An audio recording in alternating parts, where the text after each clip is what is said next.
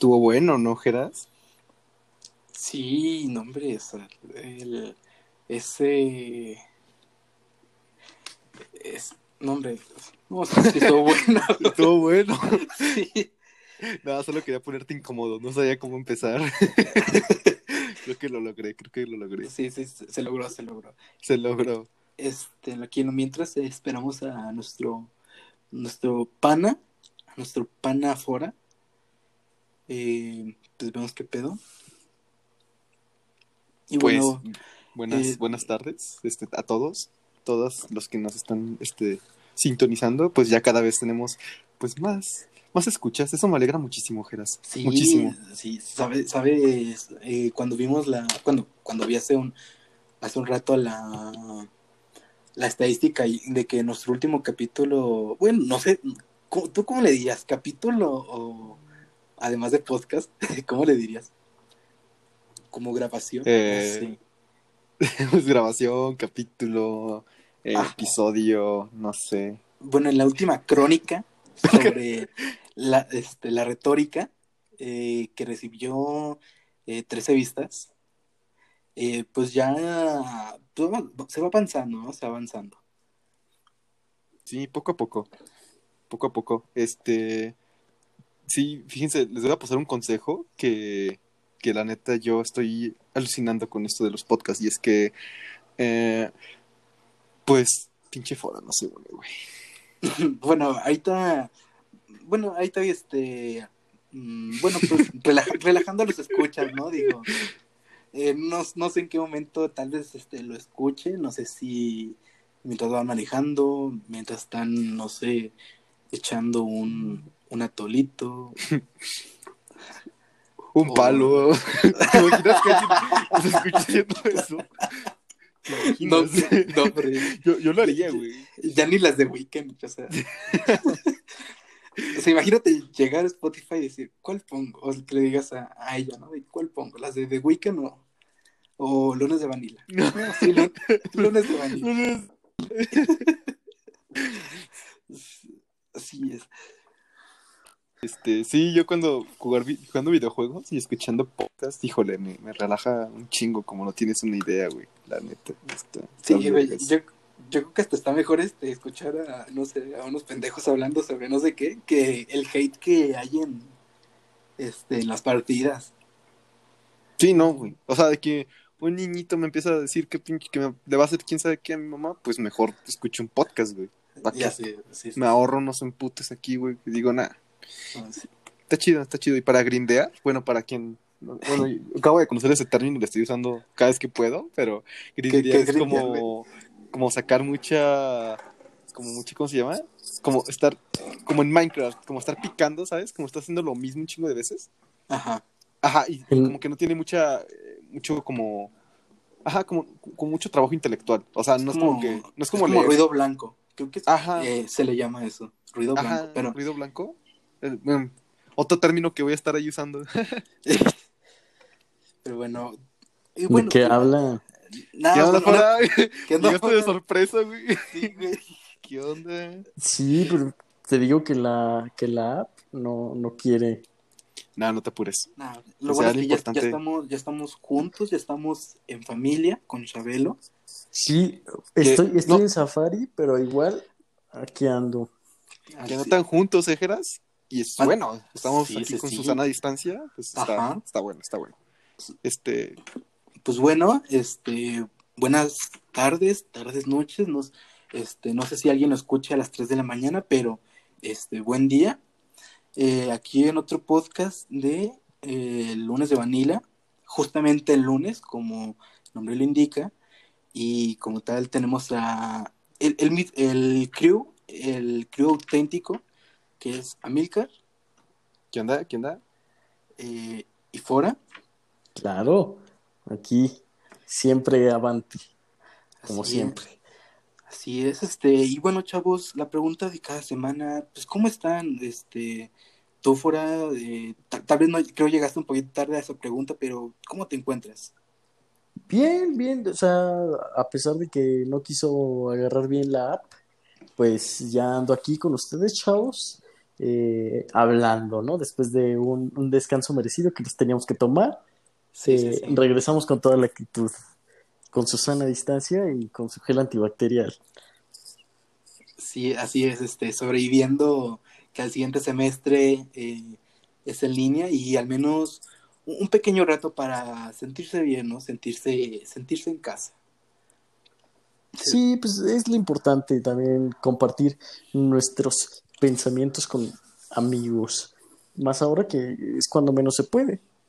Así es, así es.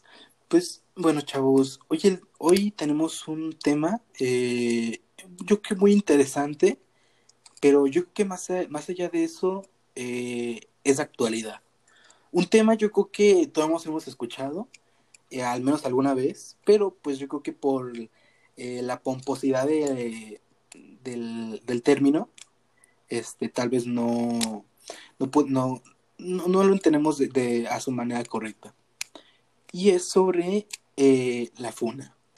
Eh, a ver, chavos, este, yo les preguntaría, ¿cuál, cuál, cuál crees, cuál creen que es como la similitud entre Chumel Torres, Kevin Spacey y, y Justin Bieber?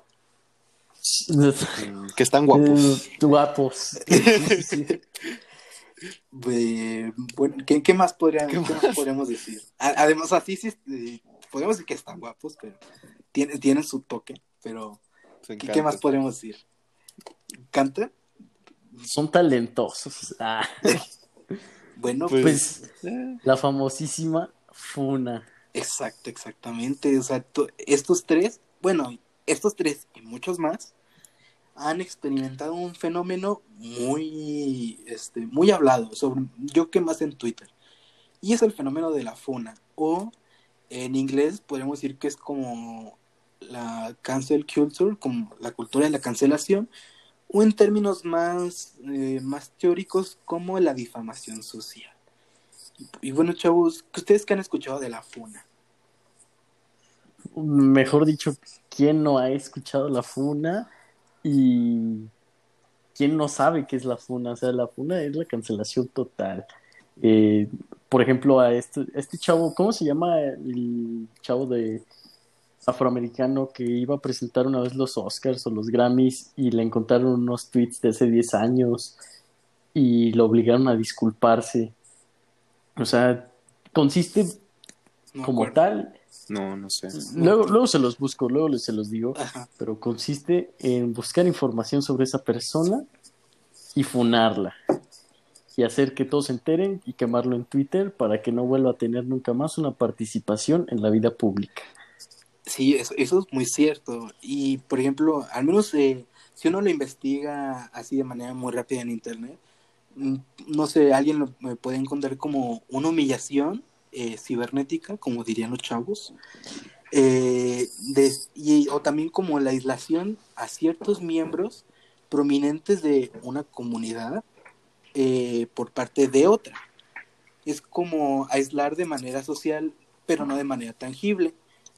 Y por ejemplo, al menos para, para, cierta comunidad que tal vez no lo entienda muy bien, ¿ustedes saben cuál, quién fue, no sé si podemos decir que es el primer funado de la historia, pero este, tal vez como buen ejemplo para ir empezando, ¿saben a quién podría referirme? O sea, es como, es una figura eh, como de, del modernismo, un poco más de, de lo que es el siglo, siglo XVI. ¿A quién, ¿A quién se les ocurre? ¿A quién, qué personajes les suenan como que fueron funados? A ver, esa es una buena pregunta, ¿eh? Porque yo estaba pensando en- Sí, en, ¿eh? en griegos, en- en- incluso estaba pensando en Jesucristo, a ver si...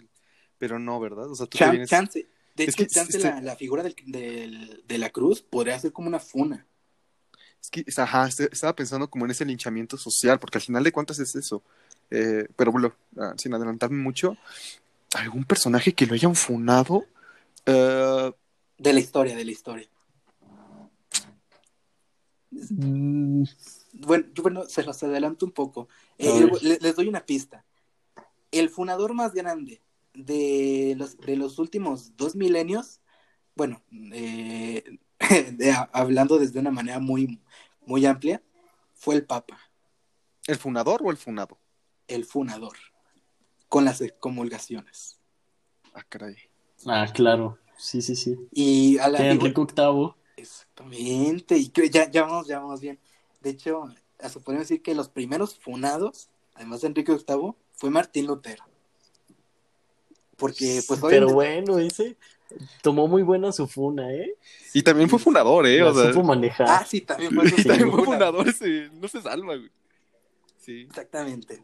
Pero, bueno, un poco, re- eh, da- alejándonos un poco de este ejemplo, eh, la palabra cancelar o funar, eh, pues tiene mm, sus, tiene de diversas fuentes, ¿no? O sea, eh, no como tal, eh, el término, ah, no, bueno, hay, aquí yo creo que hay, habría que diferenciar, y yo creo que estaría usando más el término cancelar más que funar, porque funar es como la parte hispana de, de este, de este movimiento. Y es Sí. que cancelar por primera vez se usó en Twitter, en el caso de R. Kelly, fue hace algunos años, y este también fue como un paradigma para lo que en su momento fue como el movimiento Me Too. Eh, fue como un, pues, ¿cómo decirlo? Un movimiento muy importante, al menos para, este, para, nos, para nosotros los chavos, eh, porque pues eh, sí se vio involucrada en muchas figuras de Hollywood y por ejemplo hasta podemos verlo en, por ejemplo, en documentales, bueno, no, tal vez no directamente, pero sí de manera como una fuente de lo que conocemos de Jeffrey Epstein. Y, y bueno, este, esta, al menos este fenómeno eh, comenzó como una estrategia de justicia social en el que personas inmunes a una responsabilidad de sus acciones, eh, pues, en general con gente muy, pues muy arriba, gente con muy influyente, este, esto se volvió como una promesa de traer justicia por otros medios. Y básicamente, y esto me recuerda un poco a la guillotina, pero yo creo que del siglo XX, Sí, yo también, fíjate, pensé en Robespierre. Cuando hablaste de, ajá, de la modernidad, dije, ah, caray, como que se remontará por esas fechas. Ajá. Y, pero pues básicamente, al igual que la guillotina, al igual que como después se convirtió en el reino del terror, ese- se convirtió en un espectáculo sádico. Eh, es, obviamente este problema es demasiado amplio y yo creo que para al menos obtener una antología de lo que podríamos, de lo que nos podría dar una certeza sobre lo que es la funa, tenemos que checar desde tweets, desde artículos de internet este, al menos el problema, siempre se ha dividido en dos. Una parte entre mayoritariamente hombres heterosexuales, diciendo que la cultura de la cancelación se ha salido de control, eh, que no se pueden hacer ni bromas, ni que los demás, este, sin que los demás te metan en problemas, o de que ya no existe esta, libertad de expresión, como fue el caso de a mí, me tocó verlo con este Chumel Torres.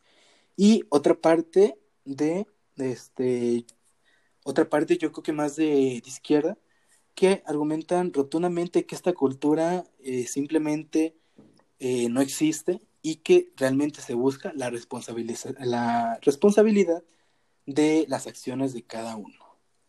Y yo les digo, ¿ustedes qué sentirán al ser funados? O sea, imagínense que ustedes despiertan este, y la- ven su Twitter y ven que en un Twitter que hicieron de hace como tres años, dijeron algo que no era muy políticamente correcto y ya desde ahora eh, los hay un hay un ya están en trending topic de no sé eh, cancel eh, fora y ya al día siguiente este ya no- la gente ya no te ve de la, de la misma de la misma manera.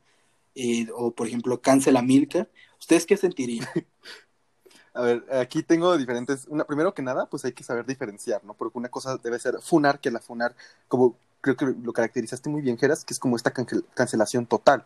Porque otra cosa es Sí. como que- quemar, que luego también existe este término. Quemar es simplemente como para ponerlo en público sin, sin como con evidencia, pero no necesariamente una lleva a la otra. O sea, Te no cancelan, si te- no. te van a cancelar. Porque de hecho, te voy a, te voy a poner un ejemplo así medio cagado que me pasó. Que no es que me hayan eh, funado, pero sí me quemaron. funaron. que- me- no, no, es que digo, o sea, ¿me cancelan de qué? De, de- de lunes de vanil. O sea, o sea No, pues- estaría tri- triste, pero, ajá, ¿saben? O sea, no, no es como que tenga un programa de televisión ni nada. O sea, estaría feo, pero bueno. El punto es que eh, quemar, para los que tal vez no sepan muy bien el término, es nada más como exponerte ante los demás, frente a la sociedad. Y, por ejemplo, no sé si ustedes se acuerdan de que las más que nada, bueno, los adolescentes, no voy a, no voy a generalizar en, un género o en un sexo, pero sí pues, los adolescentes luego ponían así de que peor beso y lo etiquetaban en Instagram. Eh, mejor faje. sí, sí, sí. Así nada más desperté, así como lo, dices, Geras. O sea, yo desperté a ver, ¿qué hora es? ya te quemaron, güey. Hora de ser, hora de ser quemado. No mames. pero, pero a, ti, ¿a ti con qué te quemaron? No voy a decir. Porque aquí tampoco es ventaneando, güey. Aquí no es ventaneando. No, pero. O sea, lo que quiero decir es que eh, hay, como diferentes tipos, porque tampoco. O sea, si me hubieran quemado diciéndome que. Eh, o sea, algo como una denuncia de, acoso o algo así, hubiera sido como no manches. Pero no, o sea, eso me dio risa, güey. O sea, fue como a ah, qué cagado. No, tampoco le dije nada, nada, le puse eh, la típica reacción con la carita sonriente, ¿no? De jaja. Tal vez. Jaja. Y sí, o sea, eh, y otra cosa es ya que te funen, que ya te, te cancelen por completo, que te expongan diferentes cosas que hayas dicho y que por lo, por lo general, y de hecho ahí surge de los movimientos sociales, eh, violan derechos humanos y, y de ahí surge esta parte. Entonces, ¿qué, ¿qué opino? Bueno, que en lo personal, que me, si a mí me pasa algo así, pues yo creo que depende, o sea, si, si, o sea, yo pues luego soy como medio, pues medio, ay, medio moralista, medio ahí.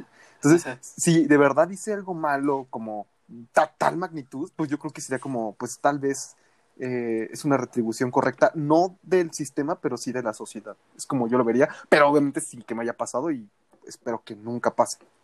No, creo que a, nadie quiere hacer fundado. No, no, no. Y es que, por ejemplo, nos, creo que todos conocemos este ejemplo y es este, creo que algo que estaremos manejando en este podcast y es el caso de Chumel Torres. O sea, algo que sí me, más o menos me enteré del tema y había visto, no, no, no me sé el chisme, pero creo que había dicho como chistes este misóginos, algo así había escuchado. Y, lo que clasistas. exactamente. Y clasistas, racistas. Por lo de, más que nada fue también por lo del chocoflán. Ok. Bueno, explicamos un poquito, ¿no? ¿Qué pasó? Yo sé quién es. ¿Quién es? Sí, sí, sí. Chumel Torres, bueno, es un periodista de diversos medios en internet. También tenía un programa, tenía, y ahorita hablamos con eso, un programa de HBO, el cual se lo cancelaron. ¿Por qué? Porque lo invitaron a un foro de racismo eh, iniciado por la CONAPRED, la cual eh, le canceló de último momento. ¿Por qué? Porque lo funaron en, en Twitter debido a diversas aclaraciones que había hecho especialmente contra el hijo del presidente de nuestro Tlatuani aquí en México y por lo tanto pues esa aclaración que luego hacía pues era racista de índole pues discriminatorio, ¿no? Lo cancelaron, luego lo cancelaron de tanto del foro como de, su canal de HBO, o sea, la neta tener un canal de HBO pues no es poca cosa. Sí, sí, sí. Y, también hay, hay que ver algo, ¿eh? O sea, la cancelación total de, de Chumel Torres en, los medios y en ese tipo de colaboraciones con el gobierno dio paso a la renuncia, supuesta renuncia de la titular ah, del CONAPRED. Que no me consta tampoco, por eso digo supuesta. Ah, pues es que siempre se dice supuesta renuncia, pero casi nunca se dice despidieron a tal funcionario público. No, pues es que. fue como renuncia sí, te obligan voluntariamente a, Exactamente. Y, y yo creo que también lo que dio paso a la cancelación de aquel foro acerca del racismo y el clasismo en México fue un tuit de la primera dama, Beatriz Gutiérrez Müller, eh, comentando esa, ese desagrado hacia la colaboración de Chumel Torres en, en el organismo contra el, el, racismo y cualquier tipo de discriminación en México.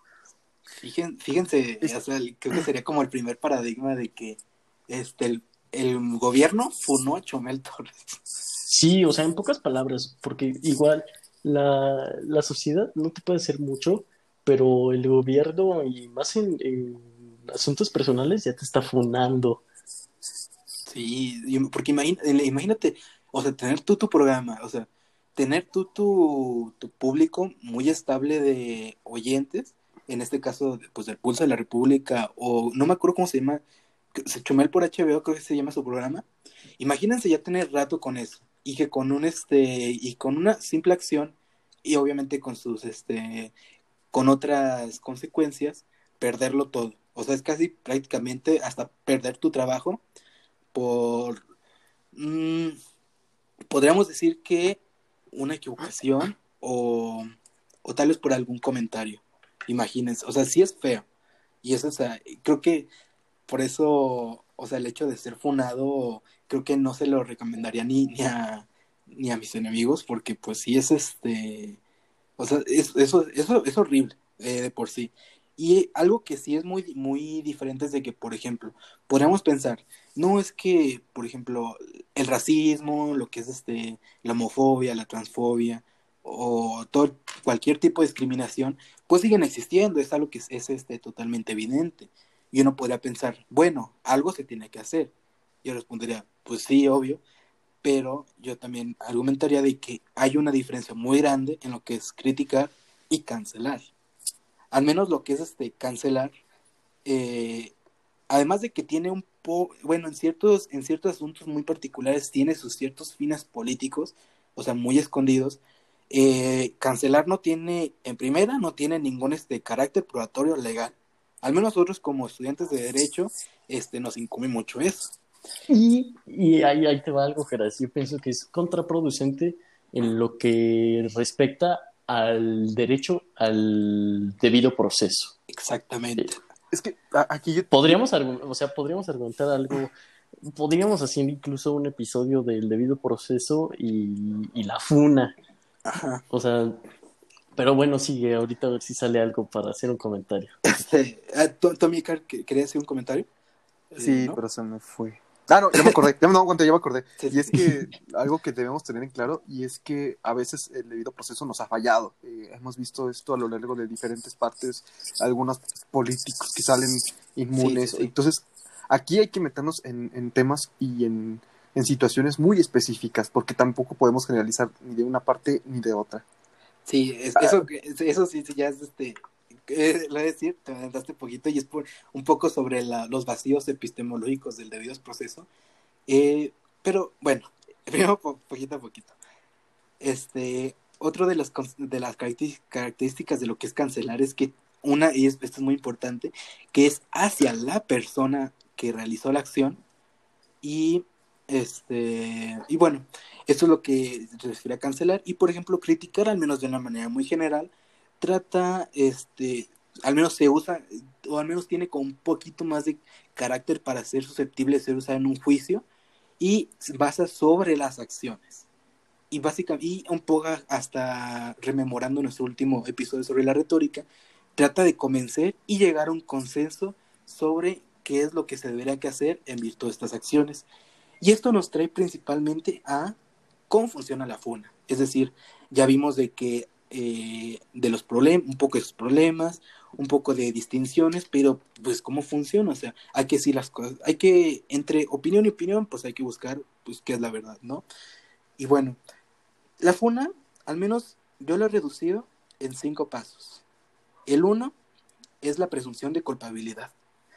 Eh, es un poco aquí lo que hemos, este, lo que has comentado fuera, sobre que cuando uno es funado, no se llega a decir, este, de que, o sea, uno es inocente hasta que se demuestre lo contrario, no, es Ajá, muy inquisitorio. Se, uno se es culpable hasta que se demuestre lo contrario. Sí, sí, sí. Exactamente, o sea, primero se llega a creer, o sea, esta presunción de, de la, de la culpabilidad, o sea, no es que sea, en esencia sea un, un desastre para el derecho, que sea algo totalmente contrario a lo mismo, sino de que es un principio que al menos este llega como a florecer en un mundo en el que existe, o sea, en un mundo sobre personas con mucho poder o muy este con muchas relaciones o muy influyentes que salen impunes de, de, problemáticas, y tú le decías a Milka, sobre situaciones de que, pues, al menos en, por ejemplo, intuitivamente, pues dices, no, es que, pues,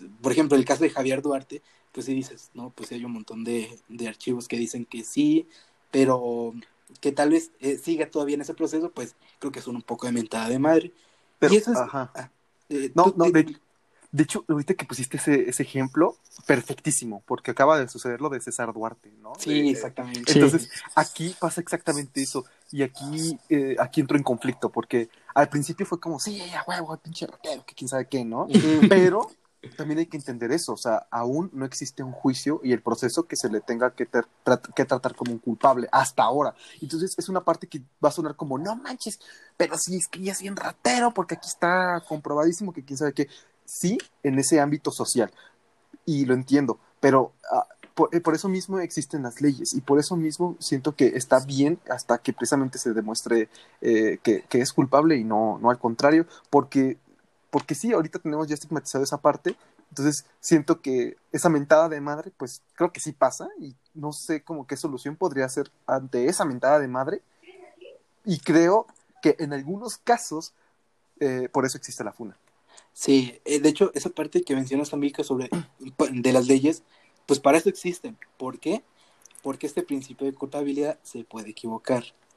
Bueno, eh, Eh. perdón, perdón, Fujeras. Este, nada más para contextualizar, porque siempre se me olvida, ¿no? Eh, bueno, estos políticos mexicanos, César eh, Duarte y Javier Duarte, pues fueron políticos que realmente desviaron muchísimos recursos, pero hacia lo desgraciado. Sí, Eh, tengo entendido que son 48 mil millones de pesos los que tienen ahí guardado César Duarte, además de que como 30 propiedades allá en Estados Unidos. O sea, Y un rancho más grande que la ciudad de Chihuahua. la madre. No, hombre. Y, Cu- 40 hichus. No, hombre. No. No, no es cierto, no es cierto. Para, No, para contextualizar. este, para contextualizar, está más o menos como esa... eh, lo que- Más geográfica. poblado que Moroleón. Pero bueno, o sea, y eso que César Duarte fue, fue, fue alguien, creo que fue alguien que no se compara a Javier Duarte. O sea, Ahí quién sabe, ahí sí es como para otro podcast, ¿no? Luchas de, de corrupción. De gobernadores. y- ya sé. Pero bueno, eso es para nada es para contextualizar. Entonces los llevaron, ya lo encontraron en Miami, creo, lo encontraron Sí. en Miami y pues ya, lo tienen en proceso y por eso este, este ejemplo donde decimos que realmente tal vez una mentada de madre porque, o sea, ta- ta- todavía no le declaraban culpable hasta que tuviera su proceso y para nosotros era una mentada de madre que pues pasó todo esto y no lo hayan declarado culpable. Ajá. Y, y bueno, y este incluso podríamos como este agarrarlo como en contexto, al menos como pequeño ejemplo. Porque esta primera fase de lo que es la presunción de culpabilidad, así inició la funa. Bueno, eh, usemos un ejemplo más, un más abstracto. Pongamos, Pedro este, hizo un comentario. El, el- la primera fase sería, Pedro, o sea, así, salen, así saldrían las noticias. Pedro es acusado de decir estos comentarios. Y bueno, aquí es cuando este, más allá de decir, de que los medios digan, no, este, quién sabe si Pedro realmente su intención fue decir esos comentarios racistas, quién sabe. Bueno, obviamente no. Y eso ya lo estaremos viendo un poquito después. El segundo paso es la abstracción. Es básicamente el, esas, esas, esas acciones que hace esa persona se pasan a la personalidad de del responsable. Por ejemplo, en este ejemplo de Pedro, la abstracción sería Pedro es un es este, o sea, Pedro pasó de, de ser este culpa, bueno, de ser inculpado, ser responsable de decir ciertos comentarios a decir Pedro es un racista. Y eso es muy importante. Y este lo peor de, de, de esta de esta pequeña fase es de que con tu sol con que la gente te empiece a fichar con un adjetivo te atribuyen también otras acciones. Eh, pues, por ejemplo, si alguien es este, no sé, eh, si alguien dice un- de ciertos comentarios y se convierte en un racista, pueden, la gente puede pensar así en forma de mitos de que no, este, yo recuerdo ver a esa persona que se que empezó a golpear este perros en la calle, no hombres, este, algo así, no, me imagino. O sea, a- a- es, es una abstracción de manera social, pero terrible, o sea. Y luego, la tercera fase es el esencialismo. Es de que eres eso y nada más. O sea, hay una parte de, de esta, de la funa, que está muy relacionado a un concepto en alemán, que se llama Schadenfreude, que es básicamente ese, ese placer que siente una persona al ver la desgracia de otro. Y es que, por ejemplo, imaginemos que en este esencialismo, este Pedro, de que ahora es este es un discriminador, ahora es eso. O sea, imaginemos que Pedro era millonario y que destinó un montón de, de, dólares hacia una fundación y ahora ya se olvidó de eso. O sea, ahora es, ahora es lo que es, es un discriminador y nadie tiene que este, que, que ajá, nadie puede defenderlo porque, eh, ah, porque aquel que lo defienda también es un discriminador. También lo es. Exacto. exactamente. Y... Pedro el mataperros y el que lo defiende también. Exactamente. Así de, así de sencillo. Y luego imagínense que las personas de que tal vez como que como que sintieron un bueno, hasta eso sí, este ciertas personas de que sientan como, como que se identificaron tanto con ese problema que sientan, o sea, que hagan catarsis con decir en Twitter, no, es que pinche Pedro, este, ¿por qué mata perros? ¿Por qué, por qué, son racistas? Hay que hacer el mataperros a él. sí, o sea, imagínense. Este, pues yo creo que sí, y por ejemplo, si eso de, Pedro escalara, pues tú estarías de acuerdo, si tú le metiste sentimientos de problema. Y esto es lo que va. O sea, uno, por ejemplo, este que criticó a Pedro podría decir, no, es que, o sea, a mí me enseñaron desde siempre que uno tiene que seguir el bien, que uno tiene que, este, que por ejemplo el racismo no está bien, que matar perros no está bien, y que este y que uno tiene que defenderse ante el asunto, ¿no?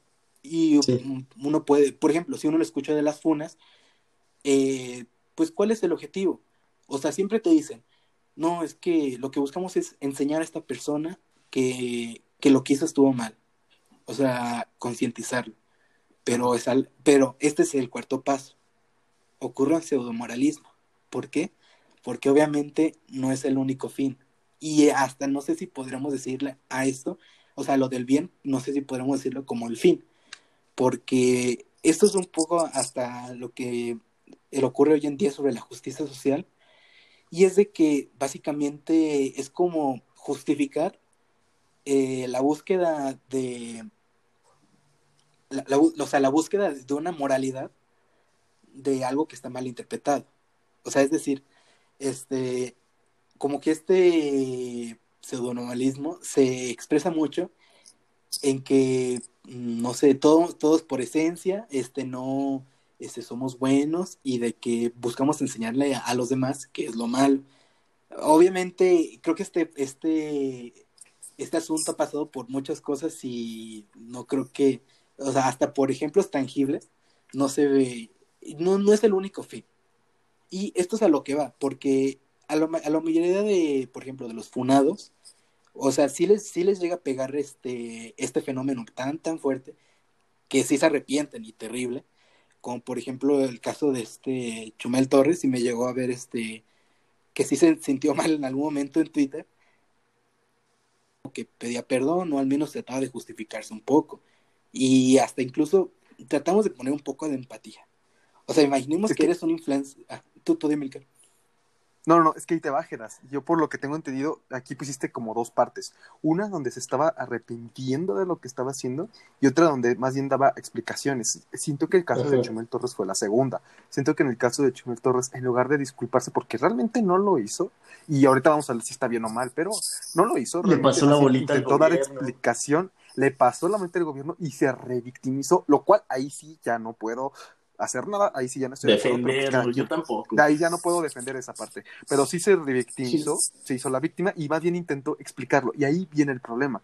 ¿Qué pasa cuando realmente voltea la tortilla? Cuando realmente está, está aquí funó el gobierno, como dice fuera, o sea, ya se la volteó. a, Beatriz Gutiérrez Violet y, y el presidente Andrés Manuel. Que no es como que él tampoco los defienda, pero nadie estuvo bien en y, es que antes de que se me vaya, ahorita que dijiste eso, Geras, de que cómo tenemos alguna valoración moral ante estos juicios, creo que es una parte inherente de nosotros. O sea, eh, voy a poner el ejemplo de César Duarte. O sea, tal vez sí estuvo, o sea, estuvo bien que lo hayan eh, atrapado, eh, estuvo, pues, pues sí, qué padre, pero o sea, güey, o sea, qué, qué, qué chingón que hayan, ah, que, que de este mensaje, ¿sabes? Que es que no te vas a salir con la tuya. O sea, los políticos aquí no, no van a poder salirse a Miami y ya vivir su vida. O sea, realmente va a tener consecuencias. Entonces, por más, o sea, yo de verdad intento ser muy objetivo en estas partes, pero no puedo. O sea, en- inevitablemente, obviamente no dije nada, pero siento este sentimiento de, de qué chingón, o sea, qué, qué bueno, y eso que aún no, no va a juicio. ¿Me explico? Sí, sí, sí.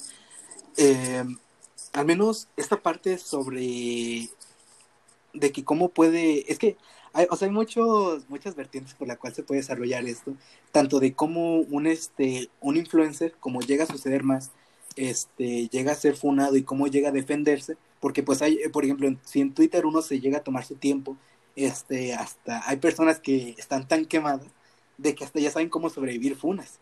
Eh, por ejemplo, Un un tutorial, güey. Es que sí, por ejemplo, uno de los casos, eh, bueno, es una youtuber, Ajá. es, es, un- es una, bueno, una youtuber trans, eh, se llama ContraPoints, no sé, eh, también muy recomendado. Este, es sobre, es sobre... No, no lo. Yo Es una youtuber que sube videos de filosofía, es, este, es este, Estados Unidos, pero el pedo es de que subió un video de tres horas explicando qué era la cancelación, ah, muy recomendado por cierto, y, sí, y sí, sí, sí decía en un momento, o sea, casi al final, de que una cosa es, por ejemplo, que me funen a mí, de que yo ya tengo millones de, de seguidores, y por ejemplo, ya me han funado más de cuatro veces, ella decía, y este, y decía, bueno, pero puedo seguir sobreviviendo, o sea, puedo seguir produciendo mi contenido. Pero una cosa ya es cuando funas a las personas que no son tan, tan protegidas, un poco más las...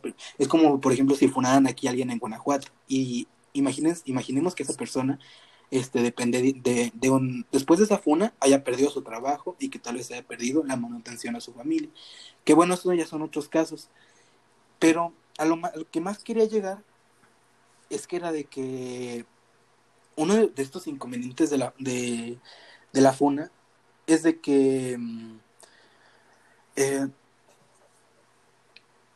bueno, el, así, aquí, bueno, algo que habías comentado afuera es de Ujú. que era sobre el debido proceso y más principalmente sobre la presunción de culpabilidad. Ya lo que había mencionado era sobre, pues ok, podemos decir que la funa es como un, un rellenador, eh, al menos así se me ocurre, de esos vacíos epistemológicos que ocurren entre lo que puede probar la racionalidad y lo que es la realidad, socialmente hablando. Eh, yo les pregunto, chavos, ¿usted cree que usted creen que vale la pena buscar esto, este tipo de métodos de justicia, si podemos decirlo, pero por otros medios? Es decir, el fin justifica los medios en este caso. o una justicia alternativa, una, ju- una Sí. justicia social. Le damos, aquí lo que estamos haciendo es eh, quitarle poder a las instituciones y darle ese poder a, a la sociedad. Ahora, ¿qué tan bueno es eso? Yo siento que si tuviéramos una sociedad informada, si tuviéramos una sociedad donde analizara el caso antes de llegarse, de dejarse llevar por sentimentalismo, como tal vez incluso yo no me excluyo de ese, de ese este conjunto, conglomerado, pues tal vez sí estará muy bien, porque al final es lo que la sociedad quiere, no lo que las personas o la aristocracia este, eh, jurídica, judicial es lo que busca, sino más bien la sociedad. Eh, ahorita, por ejemplo, se me viene el caso de Interjet, no sé si se acuerdan, bueno, les platico, unas, eh, una empleada que publicó de que debería dejar caer una bomba a todos los que le van a, AMLO. Ah, en Facebook. cierto, Y entonces, ¿qué hizo Interjet? Pues despedirla, pero no por los tweets, lo hizo por la presión social que conllevó este tweet.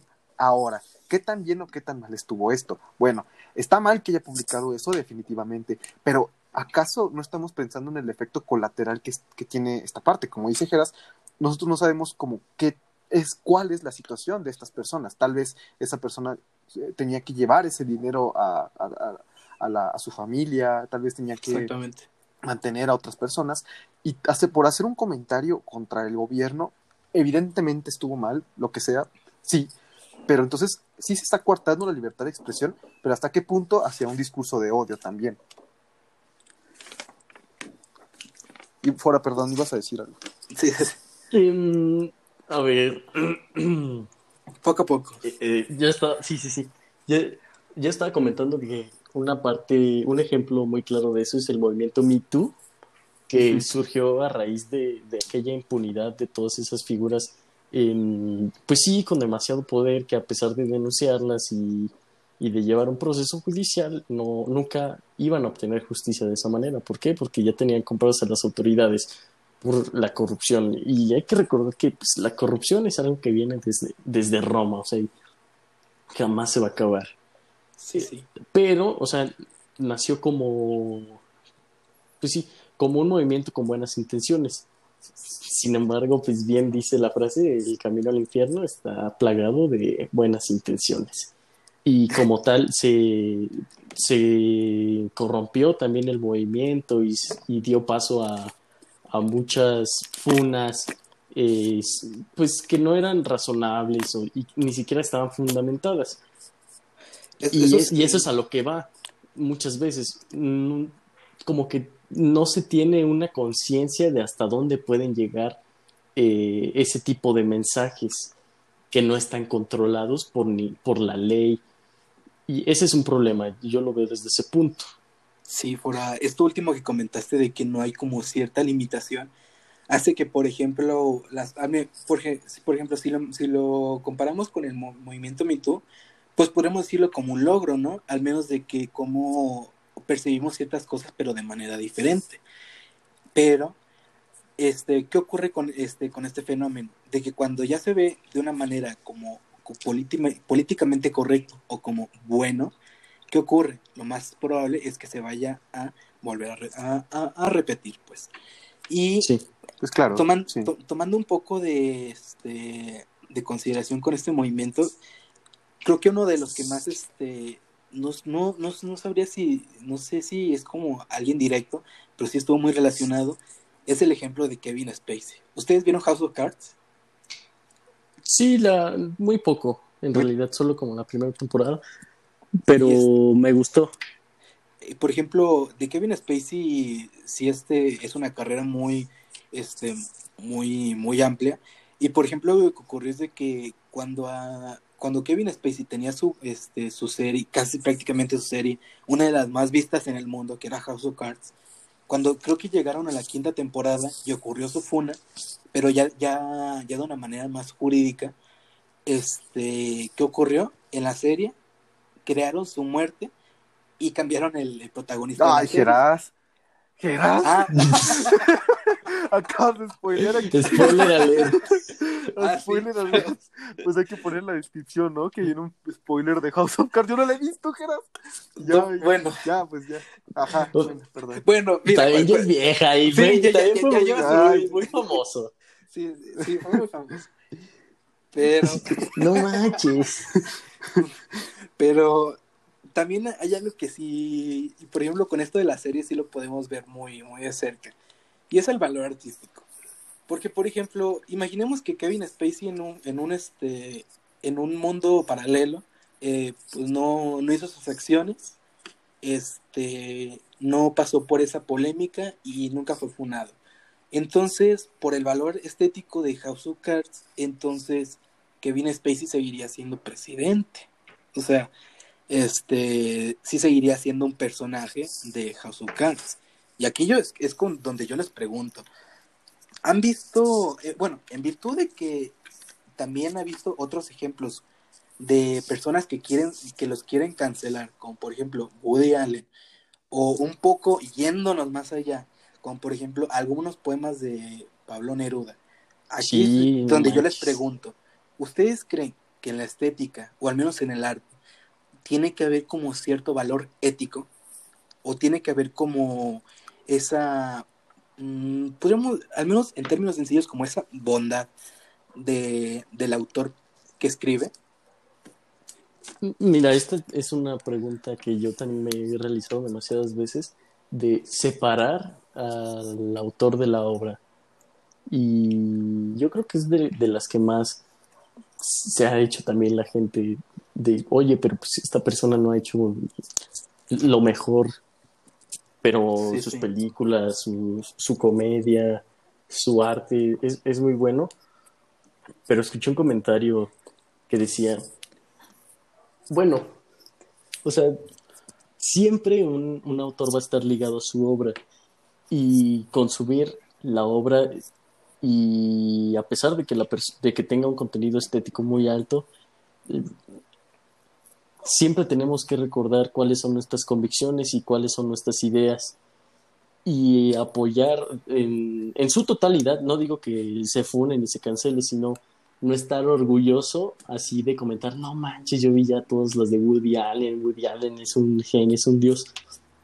Simplemente tener una perspectiva consciente de lo que hizo y no estar orgullosos, pero tampoco cancelarlo, porque también es una es una muestra del progreso que nuestra sociedad está teniendo. O sea, muchas veces no se consigue de la mejor manera, pero es un progreso de nuestra sociedad. Yo lo pienso así. Yo, fíjate, fuera, yo pensaba exactamente lo mismo que tú, hasta que me doy cuenta de que no es posible. Porque Es que mira, sí. es que, mira, yo siento que tal vez tú podrías llegar a separar al, al autor de su obra en el caso de que seas una persona muy, pero muy, muy crítica. Eh, por ejemplo, si Trump hiciera un super librazo y no tener ningún tipo de estereotipo hacia una persona misógina y que discrimina a muchas personas. O sea, a- a- para empezar tienes que tener un sentido crítico a- ante eso Sí, y de alguna forma sí influye directamente en personas que tal vez, y no quiero aquí generalizar, pero en personas que tal vez no, no diferencian entre qué es verdad y qué no, porque ahí va lo, lo- lo importante y lo, interesante, porque hay, hay que tener un gran sentido, sentido crítico para decir, a ver, el autor me está hablando a mí para convencerme de estas cosas, pero no lo voy a hacer. ¿Por qué? Porque me tengo que adecuar a la sociedad. Mucho ojo también a- a- a ese aspecto. Sí. En- Entonces aquí viene un punto importante, porque no todas las personas van a poder este, hablar y poder criticar como y separar esta parte de, a ver, esta es su obra y hasta aquí llega. O sea, aunque haya dicho un chiste machista, homofóbico y, o discriminatorio en cualquiera de, sus aspectos, ni modo, o sea, es su obra. Y fíjate, y voy a poner aquí de cómo no se puede y cómo puede que en el consciente a veces quede esta parte. Cuando hacen un chiste que te afecta a ti directamente Ujú. ahí viene un Sí. punto. Cuando hablan un chiste de cómo los mexicanos son unos huevones, que como cuando, un, cuando una persona de otro país dice que los mexicanos solamente quieren, no sé, pasar la frontera o frijoleros o cosas así, Sí, sí. ahí es cuando dices, ah, caray, como que ya no es tan difícil separar lo que se dice de lo que realmente quieres este, interpretar. ¿Me explico? Sí, pero a eso, eso me refería yo, de que en realidad no, no se puede separar totalmente la, la obra del autor. Y si queremos Ajá. ser realmente fieles a nuestras convicciones morales y de una sociedad nueva, pues no vas a estar orgulloso de leer ese tipo de cosas. O al menos. ni vas a estar a gusto. Ajá. Sí, o- sí, exactamente, o sea, ya no, ya no se siente, o sea, se percibe ese arte de una manera muy diferente, porque otros ejemplos de aquellos que ahorita están siendo muy funados es, por ejemplo, todos, creo que todos conocemos el nazismo de Heidegger, o sea, y de que cómo, y cómo a Ah, pesar sí. de, y cómo a pesar de eso, es un filósofo que influenció demasiado a los que eran sus contemporáneos. O sea, El casi- mayor estandarte del existencialismo para muchas personas. Y es Sí. como para preguntarnos, ok, este sí, o sea, hay algunas partes, y es, y es verídico esto, hay algunas partes de Ser y Tiempo que sí coincidían con lo que Heidegger después diría en sus cuadernos negros, que es como, como una justificación de lo que era el régimen nazi. Porque obviamente él estaba muy, muy cercano a eso, tanto porque él pertenecía al partido, como él fue rector, creo que de la Universidad de Jena en, desde 1933, básicamente desde que entró este, Hitler al poder. Que ahorita que me acabo de, de recordar, no, no, no, no, no sé si ustedes han visto como esta imagen, era como un meme, que era de una imagen pues un poco sobria, era una pintura de un edificio, y recuerdo que esta imagen decía, ¿te gusta esta pintura? Y uno puede decir, pues, pues sí, está normal, ¿no? Decía, pues esto, eso es una pintura de Hitler. Sí, O sea, sí, sí, sí. a pesar de que ya después hay, hay análisis este, posteriores de que Hitler sí pintaba horrible, o sea que no, no merecía ser pintor. Este, pues Yo vi, yo, no, yo, yo vi uno de, de Bob Esponja así todo cholo, güey. ¿Reconoces esta obra? Es de Hitler. Sí. Sí, sí. No te hay buenos momos. Hay buenos, sí, buenos chistes sobre eso. sí, Pero sí, sí he visto también la original, Geras. sí, es- esta parte, pues, es, este, es- bueno, este es un meme, obviamente, pero sí nos deja como esa espina sobre realmente eh, el autor puede separarse de la obra y era lo que tú decías fuera, o sea, sí está para decir, ok, hay que solo percibir al autor de, la- de una manera diferente, pero ¿Saben? Esto me recuerda un poco. ¿Se acuerdan de Mexi Vergas? Así es. sí. A- Con él, Sí. con él, aunque no se, aunque no lo crean, hay una distinción muy grande que puede hasta, hasta llevarnos a conclusiones muy grandes. Y es de que no, no me acuerdo en qué año él se empezó a pelear con Dross, como era, como era este novedad. ¿quién es? Pero aguanta, ¿quién es? Contextualiza un poquito. ¿Quién es este eh, Mexi Vergas? Uf, pues Maxi Vergas era eh, ¿O es un? YouTube, El mayor es un- troll de internet, es un, de Es YouTube. un, ah, exactamente, pero lo casi, bueno, en boca de muchos youtubers a los que Mexiveras criticaba, pues era un youtuber, un troll que se alimentaba de las críticas que él hacía a otros youtubers. Lo peor es que sí lo hacía de una manera muy florida y resultó ser muy famoso. No sé si sigue haciendo videos, pero Sí, sí, ahí sigue. eh, sigue, pero forma parte de la cultura pop de YouTube. Pero con Sí. él, con él entendemos algo. Y es de que yo me acuerdo que cuando él se empezó a pelear con Dross, creo que para 2014, 2015, Sí, no sé, 2015 por ahí. el Mexivergas siempre argumentaba algo. De que quien criticaba era Mexivergas, más no su persona. Y es aquí una, una distinción muy grande entre lo que es el, es el autor persona y otro es el autor escritor.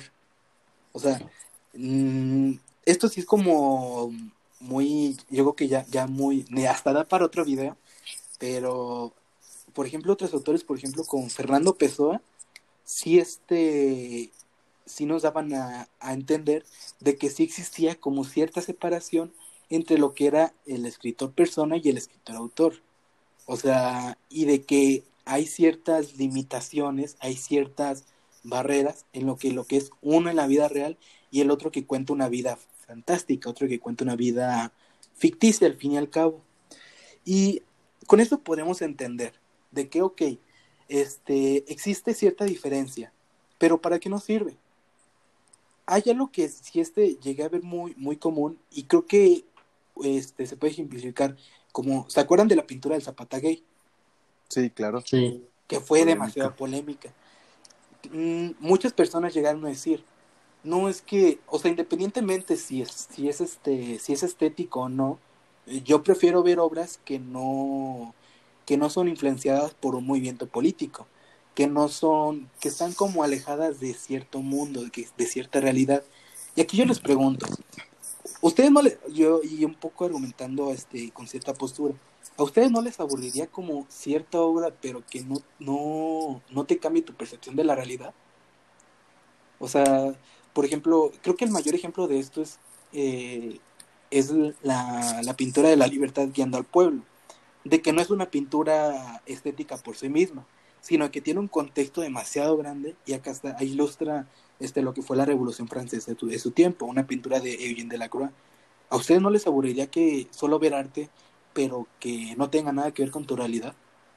O sea, que solo fuera estético por sí mismo.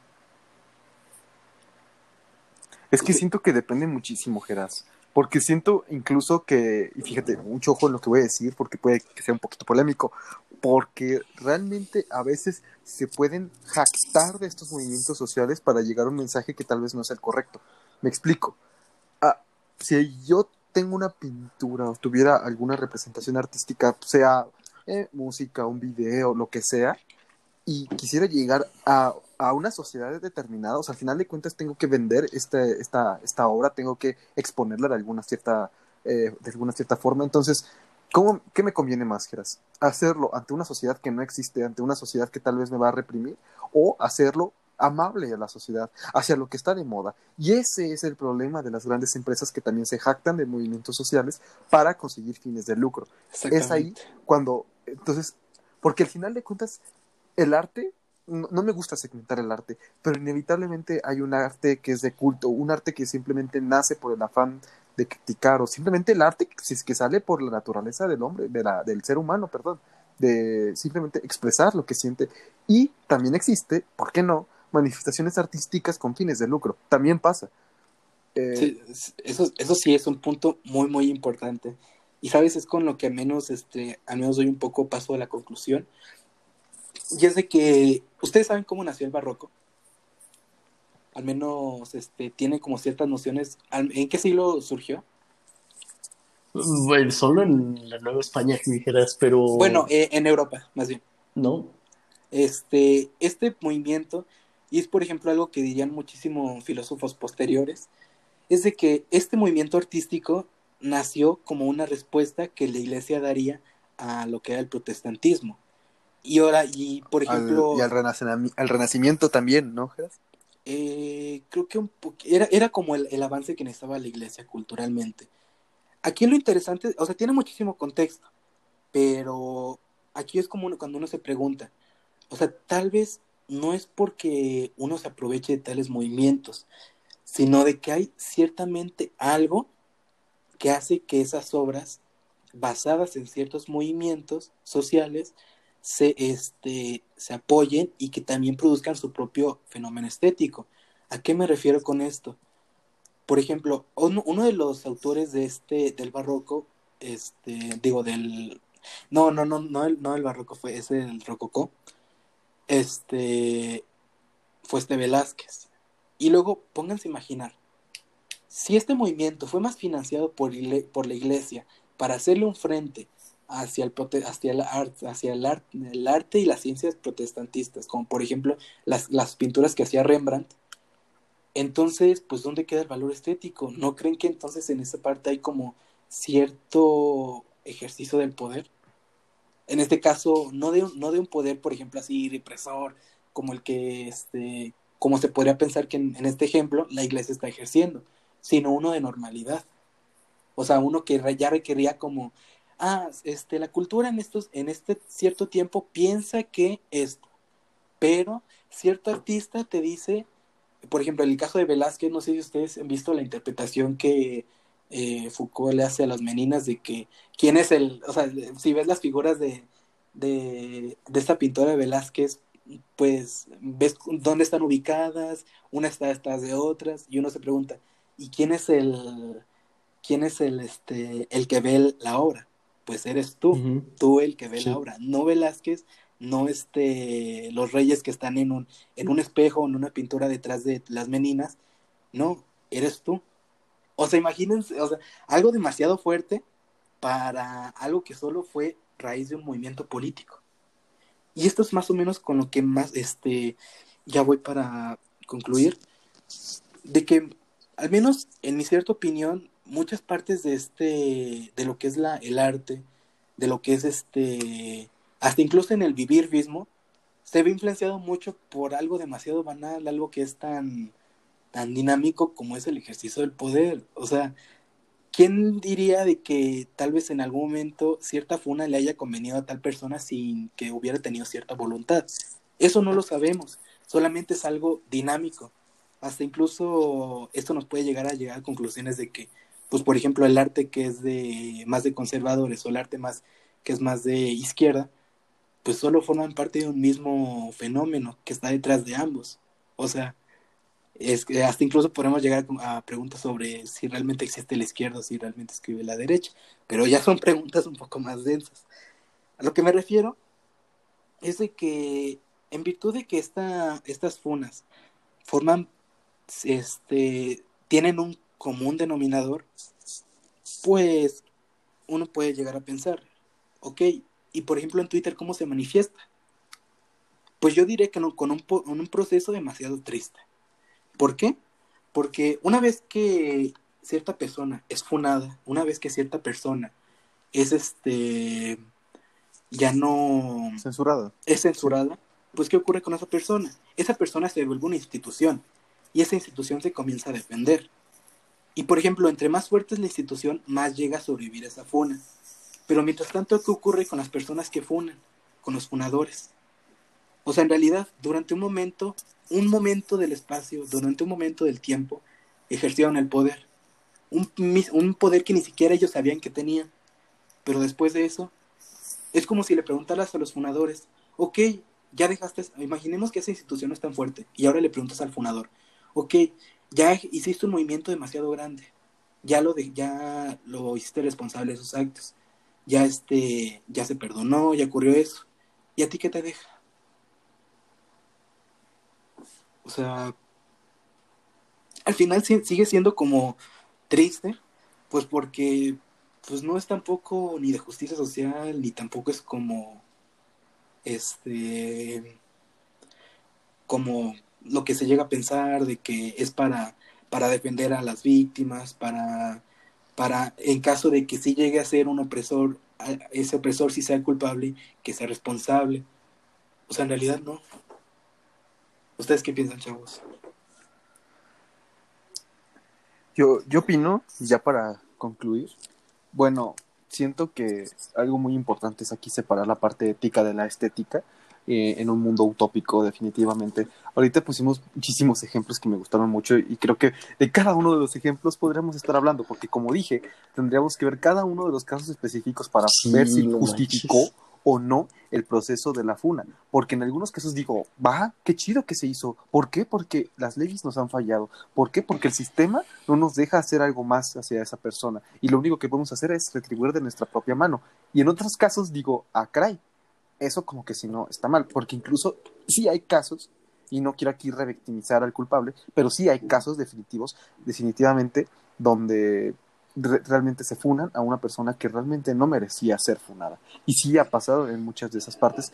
Entonces, ah, yo siento que la, la mejor conclusión que podría dar es que cada uno de los casos es muy diferente a otro. Creo que no hay una ley para decir sí, se justifica siempre la funa o no, siempre debe existir el debido proceso. Creo que cada una de las situaciones es, tiene muchísima controversia, diferentes aspectos que analizar y también hay que ser críticos, algo muy importante que mencioné, o sea, tampoco hay que dejarnos guiar con, ah, sí, la cagó, hay que irnos todos contra él o así, sino analizar poco a poco, porque al final tiene consecuencias muy drásticas. No pusimos ejemplos eh, y, creo que no, no estaría bien porque creo que esto va para más, eh, hablar más de esto, pero hay casos en los que terminan incluso con la pérdida de la vida por tanta presión social que, que hace hacia esa persona. Sí, Entonces hay que eh, con, pequeño este, paréntesis, perdona, Milker. Ajá, no Creo que de los ejemplos que más tristes he visto sobre la FUNA es sobre el caso de August Ames, que fue una actriz pornográfica. No me acuerdo en qué año ocurrió esa FUNA, pero cuando ocurrió, este, fue el chisme, fue más porque ella no quería participar en una escena con un hombre que antes había formado parte de otras escenas gays. Y con cómo terminó, terminó con estas cinco fases que yo les describí en un principio, pero terminó en el suicidio. Y es que eh, aquí es donde entramos, o sea, realmente es lo que se busca con la funa. Porque hay personas que sí incitan al odio, o sea, si hay personas que comentan y empiezan a decir en Twitter, suicídate, tírate, que así empiezan a decir. Realmente no siento que es una... En, en, ciertos casos deberíamos analizarlo, pero en ninguno de los casos que, nos, que se me ocurren, en ninguno podría estar hablando de que se vaya y se quite la vida, en ninguno. Y es lo malo, que a veces no tenemos el control de esto. Entonces, por favor, si al menos este mensaje llega a una sola persona, si algunos de ustedes los puedo convencer de que puedan pensar dos veces antes de comentar ante cualquier persona, este, me doy por bien servido. Esa es mi conclusión. Sí, y al menos, ¿sabes? Eso, esto último que dijiste, Milker, Tal vez no sea como la recomendación de que no, chavos, no funen, este, eso está, está muy mal. O sea, tal vez, a pesar de que la conclusión que me echaste, eh, reto es un poco más pesimista, este, hay algo que sí es como una lección de humildad, tanto para el funador como para el funado. Y es de que, en virtud de que todos nos podemos equivocar en cualquier momento, todos podemos decir un comentario que no era extremadamente motivación, nuestra, es exactamente esa motivación, o de que tal vez no éramos tan conscientes de la carga tan, este, y tanto histórica como podría ser social de cierta palabra o de cierto, de cierto, cierta palabra muy expectiva, pues sin embargo con las funas entendemos de que el monstruo está en uno, el monstruo soy yo, y puedo yo ser el monstruo hacia la sociedad. O sea, en cualquier momento yo puedo decir, puedo, de, bueno, la sociedad puede demostrar que yo soy un monstruo. Pero no por, no por eso dejo de ser humano. No por eso aquel que funa también puede ser este funado a la vez. Y tiene sentimientos. Exactamente. Yo también, yo también tengo como una pequeña conclusión que habla de pensar dos veces antes de funar a alguien, porque así como las leyes no son nunca eh, absolutas y prevén todos los casos existentes, tampoco la FUNA. Eh, siempre hay que criticar la FUNA y pues el sistema de cierta manera porque cualquier día puede ser tú puedo ser yo, puede ser un ser querida que se haya equivocado, pero eso no le quita su condición de, de hombre que, o de mujer que tiene dignidad y que tiene aquella posibilidad de cambiar. Exactamente. Y bueno, al menos ya después de un buen contexto, tal vez una, una dialéctica un poco densa, tal vez sí queda para dos episodios. Sí, Este, y se va a continuar. Sí, yo- es- sí, es que sí, sí, sí es muy profundo esto, o sea. Sí, está Usted- cabrón. Sí, ya luego hay que seguir con esto. Ya me gustó, ¿eh? Y ustedes, chavos, ¿qué recomendarían de bibliografía? Yo voy a empezar con, con un libro que habla de la funa, pero una funa del gobierno hacia los ciudadanos, que se llama Una novela criminal de Jorge Volpi. Eh, relata el caso de Florence Cassé. Ah, ya vieron mi francés, Ok, ok. chavos. Claro. Y- ¿Escuchemos- eh, ¿Cómo vous appelez? Eh, pero no, o sea, estamos hablando de una, una novela criminal de Jorge Volpi. Habla del caso Florence Cassés, que es detenida y tiene un proceso y un juicio demasiado inconsistente y que tiene muchas cosas de donde, de donde pensar. Yo creo que esa es mi recomendación y cómo eh, pues, esa es- ese efecto corruptor de la funa puede alterar el debido proceso. Ok, ok. ¿Tú, tú, Ustedes, chavos, Mm, yo podría recomendar un libro este, un poco que sí sea un poquito más como más supra como supra teórico porque habla más como de cómo existe la vida y cómo esta vida puede interpretarse de diferentes formas y cómo uno se tiene que delimitar. Luego habla como mucho de la autoafirmación y la autodefinición, unos conceptos que luego faltan mucho en estas partes donde uno no sabe qué hacer o qué es, qué es lo que uno realmente es y más bien se va y se deja llevar por las opiniones de otras personas. Este libro es El arte de la vida de Sigmund Bauman. Es buen- Ujú. no sé si lo Bueno, está buenísimo. Está buenísimo. Eh, y bueno, es también esto es uno de los temas que toca porque realmente es como dije es algo suprateórico, entonces hay muchísimo de donde agarrar, la neta. Entonces eso sería mi recomendación de, de la semana. no, hombre, qué buena recomendación con, con semejante autor. Pero bueno, este, yo básicamente estaría recomendando la motivación de este video, además de los videos de ContraPoints, este, que son muy buenos. Me apoyé mucho en el libro de Seguridad, Territorio y Población de Michel Foucault. Es más, básicamente, no es, un, no libro, es más un curso que él impartió en el Collège de France, pero él, al igual que explica varios fenómenos sociales, en una parte del libro acaba concluyendo que, eh, que por ejemplo, al, bueno, al menos de particularmente con el ejercicio del poder, no es que sea bueno o malo, sino de que es peligroso. Y si hay algo que es peligroso para la sociedad, hay algo, algo tiene que hacerse.